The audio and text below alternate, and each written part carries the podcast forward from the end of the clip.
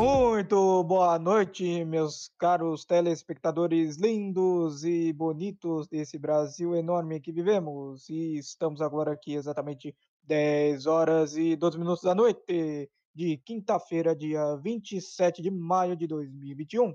Eu estou aqui com vocês, juntamente de Bruno Piero Rezende e Breno do Amaral, para comentarmos sobre um assunto um pouco delicado, mas muito interessante sobre o maior garimpo a céu aberto do mundo já realizado na história da humanidade, que ocorreu no Pará.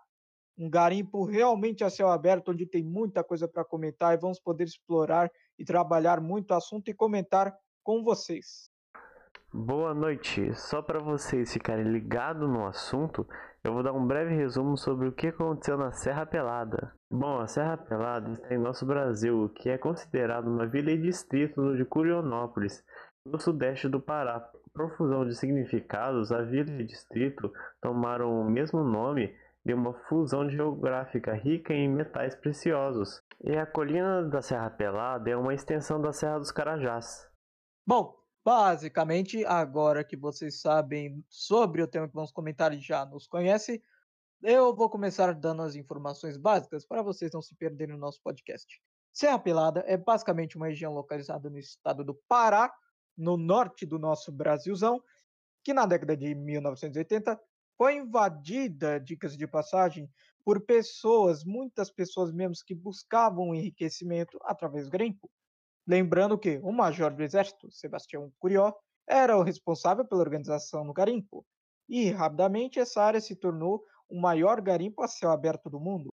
Então, rapaziada, uma imagem que ficou na minha cabeça quando eu estava pesquisando sobre a Serra Pelada, né, foi a do formigueiro caótico, né, que apresenta várias pessoas amontoadas num buraco cheio de barro e a galera toda lá trabalhando e montuado de gente, né? Parecia mesmo realmente um formigueiro. E foi considerado o maior garimpo a céu aberto registrado no Brasil, igual o Giovanni falou. É, se eu não me engano, foram tiradas, foram extraídas 45 toneladas de ouro, né? Isso que foi registrado do começo ao fim da operação. Então vai saber quanto de ouro que tinha ali realmente. Dizem que até hoje lá tem, tem ouro. Porém, é aí que você se engana, meu amigo Breno porque de acordo com o documentário que foi publicado por um fotógrafo chamado Sebastião Salgado, acho que pouco, pouco muito conhecido até, ele que eles tinham um método bem sofisticado para eles se organizarem, cuja cada um deles, cara, é, dos mais de 50 mil trabalhadores que tinha lá, né, provavelmente eram mais, provavelmente era mais, mas os registros são mais de 50 mil, é, que sabia o papel que eles haviam escolhido desempenhar, ou seja, cada um ali. Porém, mesmo com essa organização, isso não impediu conflitos internos ali no garimpo. A mineração sempre apresentou riscos, né? Mas na Serra Pelada parecia uma zona de guerra, com relações hostis entre os garimpeiros, que roubavam e escondiam ouro. Mesmo todos os territórios sendo delimitados, acabava havendo desavenças entre os garimpeiros. Mas de acordo com os próprios garimpeiros, só de causas naturais morreram mais de 60 trabalhadores no garimpo. Então, se só de causas naturais o número passou de 60, imagina quantas mortes não teve, contabilizando tudo, né? Já que também muitas pessoas morriam ali por falta de preparo e experiência. Um dos motivos e um dos causadores de doenças era o mercúrio, que na época ninguém sabia manusear, né? Não tinha um preparo suficiente para fazer aquela mineração sem se contaminar com, com aquele elemento químico e que causou várias doenças, várias, várias, várias contaminações gravíssimas, né? Que hoje em dia a gente tem noção. Então foi, foi muita gente que morreu ali. Foi muita gente.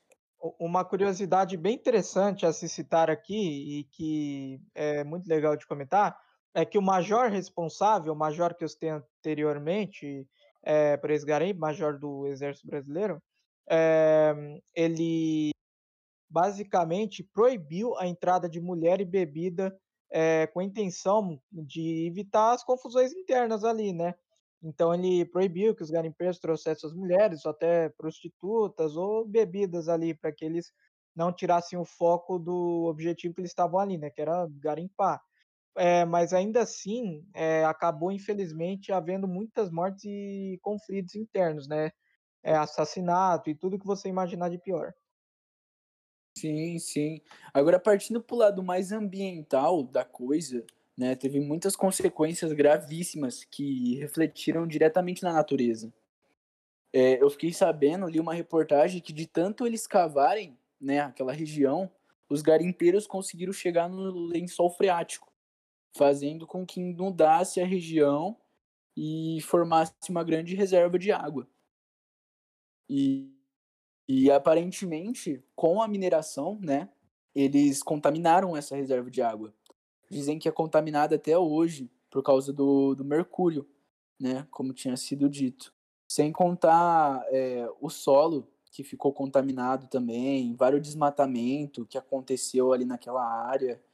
Foi uma tragédia assim ambiental. Sim, claro. Porém, segundo informações também que eu consegui adquiri-las, é, após essa inundação feita, né, com essa água contaminada com mercúrio, é, foi feita uma intervenção do Congresso Nacional que aprovou um decreto que permitiu os garimpeiros a execução das atividades em uma área próxima a ser apelada. É, não ali onde eles estavam mais, agora era uma outra parte, porém um pouco mais perto. É, para diminuir basicamente o número de pessoas ali da região principal e expandir um pouco mais os negócios, provavelmente. Porém, é, até nos dias atuais, tem mineradores lá naquela região. E isso acaba sendo um grande problema, porque as pessoas que moram lá naquela região é, utilizam ainda, infelizmente, aquela água contaminada, pelo menos a maioria delas, para poder suprir né, suas necessidades líquidas. É, e também vivem ao redor daquele rio. Existem casas, vilas ao redor daquele rio. Isso é gravíssimo, porque o governo, o Congresso, não pode é, interferir ali, pois é considerado uma área segura, né, por instituições, digamos assim, é, naturais, né, defensoras da natureza e da população, que acabou encaixando como o objetivo de que não poderia ser uma intervenção militar e governamental naquele território. Porém, quais são as consequências desse povoado?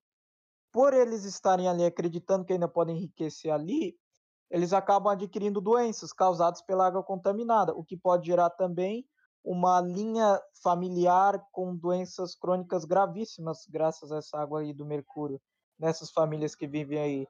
E isso, infelizmente, é uma situação preocupante. Rapaziada, espero que vocês tenham gostado, né?